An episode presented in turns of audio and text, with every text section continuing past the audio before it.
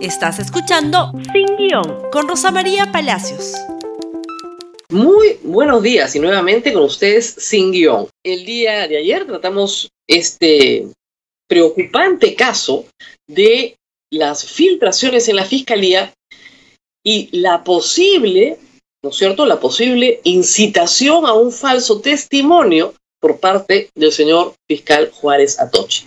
El fiscal Vela salió en dos medios de comunicación, en Perú 21 y en 2020 con Mavila Huertas, a dar explicaciones. Pero la verdad es que las explicaciones han sido más enredadas que aclaratorias. Y vamos por partes.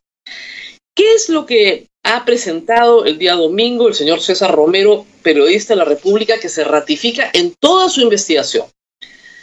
Que el fiscal Juárez Atoche negoció con la defensa del señor Elar Tejeda, propietario de Obrainsa, un testimonio falso. Es decir, que persuadió a su defensa de que tenían que traerle algo contra el presidente si es que quería canjear una prisión preventiva de la cual se encontraba prófugo por una libertad. Esa es la acusación. Esto, como hemos explicado ayer, es un hecho muy grave y es un delito. Se llama obstrucción de la justicia. Está en el artículo 409, inciso A del Código Penal. Les leo la parte del tipo penal que importa. El que mediante ofrecimiento o concesión de un beneficio indebido, ¿no es cierto?, eh, induce a que se preste un falso testimonio, que es el caso, será reprimido con pena privativa de la libertad no menor de tres ni mayor de cinco años. Es decir, inducir a una persona a que preste un falso testimonio a cambio de un beneficio indebido, su libertad, un arresto domiciliario, ya no una prisión preventiva, tiene una pena de tres a cinco años. Yo no entiendo por qué el fiscal Vela, que es el coordinador del equipo especial, tiene que salir a defender al señor Juárez Atoche y no es el señor Juárez Atocho el que se defiende solo. Pero en fin, este problema además va acompañado de otro, que es el filtrado paso a paso de ciertos testimonios para crear el ambiente y la excusa perfecta para un golpe de Estado. En ese primer punto, el señor Vela ha dicho, jamás hemos filtrado nada, las fiscalías no le dan ninguna información a ningún medio de comunicación. Mm, tengo mis reparos, pero vamos por partes. El viernes 2 de octubre, el señor Elar Tejeda, en un proceso que está en investigación preparatoria, ya avanzado, sobre el Club de la Construcción, ya avanzado, se presenta como aspirante a colaborar eficaz. No colaborar eficaz, aspirante.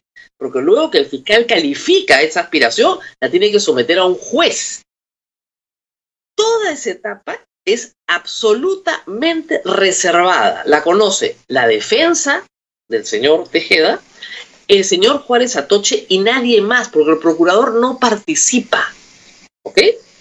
Ahí no hay un expediente abierto contra el señor Martín Vizcarra. 2 de octubre da la declaración, viernes 2 de octubre, domingo 11 de octubre, el comercio saca esto, completito, y Cuarto Poder y otros medios más en los días siguientes. Pero la primicia la tiene casi, casi textual el comercio. El expediente es absolutamente reservado. Recién el viernes 16 de octubre se abre un expediente contra Martín Vizcarra y ese expediente sí no tiene reserva y puede ser conocido. 16 de octubre. Las fechas son importantísimas.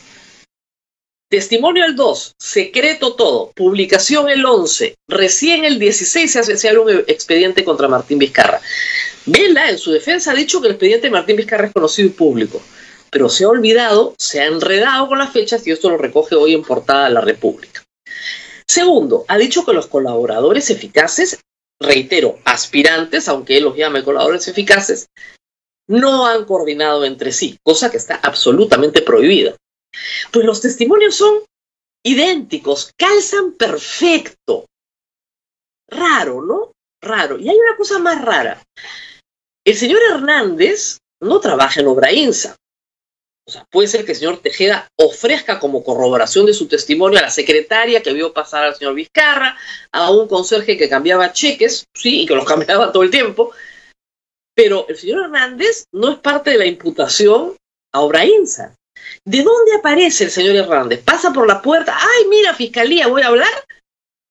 No, es evidente que lo aporta el señor Tejeda, o la defensa del señor Tejeda lo persuade de aportar, ¿no es cierto?, una conversación que francamente no tiene nada de carne con el actual presidente de la República.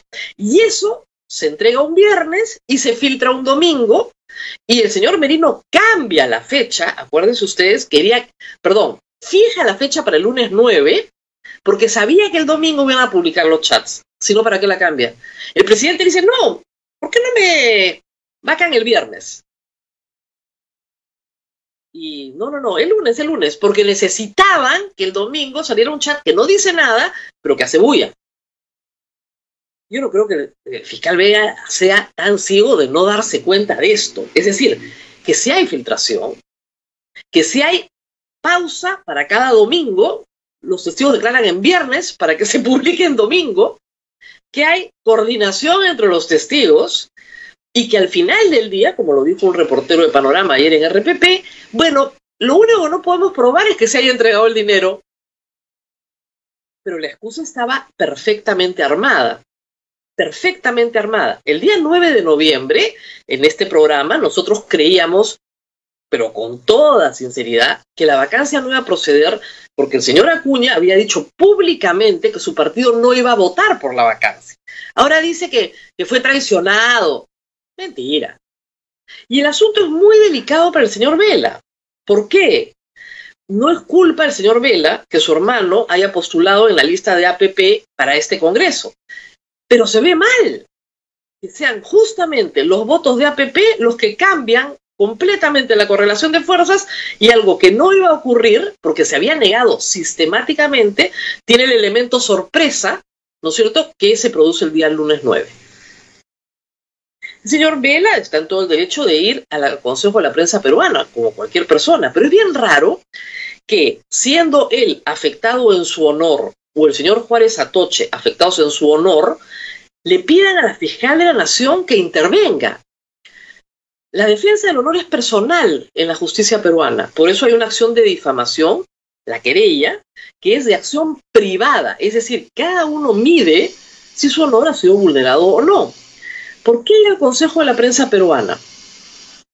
Que vaya, no hay ningún problema. Pero ¿por qué ir? Porque si falla en contra del señor Vela, dirá, bueno, ahí está la República, pues están entre iguales. Y si falla a favor del señor Vela, dirán, bueno, ahí está el comercio, que es el receptor de las filtraciones del señor Vela, o del señor Atoche, ¿cuál es Atoche? Muy bien. ¿Por qué no va a un juicio de difamación? Que es personal. ¿Por qué no va al Poder Judicial? A un juicio por difamación, donde se discuta y él pida prueba de verdad y se establezca si el señor Romero ha mentido o no.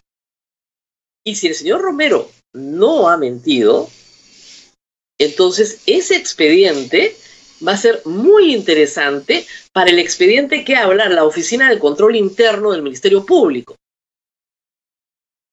¿Se dan cuenta de la situación en la que está el señor Vela? Es bien delicada, porque su testimonio ayer no tiene sentido. No tiene sentido decir que no hubo filtración cuando había mucha gente que conocía el expediente, cuando resulta que no había mucha gente que conocía el expediente y que, y que nos diga que no ha habido coordinación con los testigos y cómo se produce Hernández como, como testigo. ¿De dónde sale Hernández?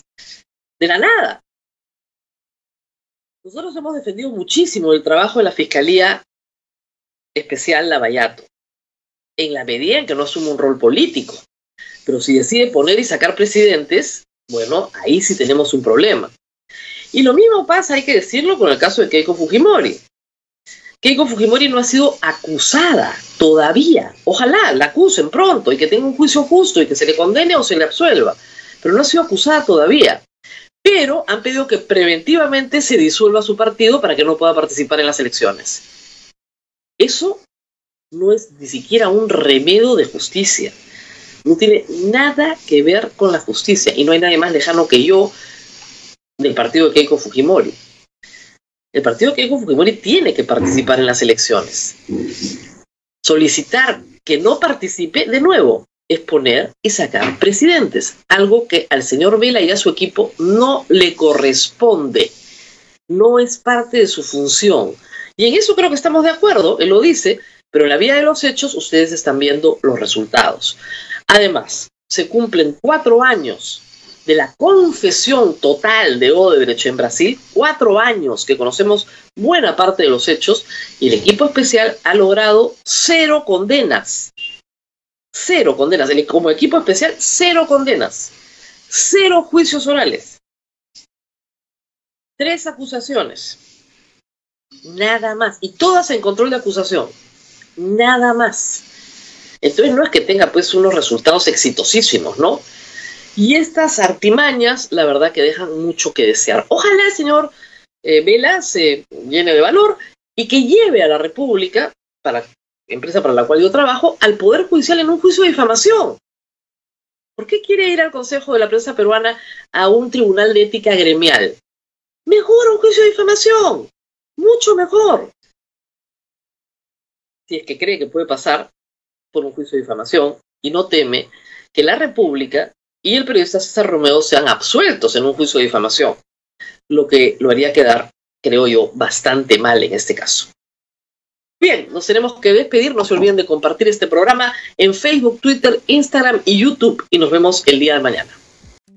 Gracias por escuchar Sin Guión con Rosa María Palacios. Suscríbete para que disfrutes más contenidos.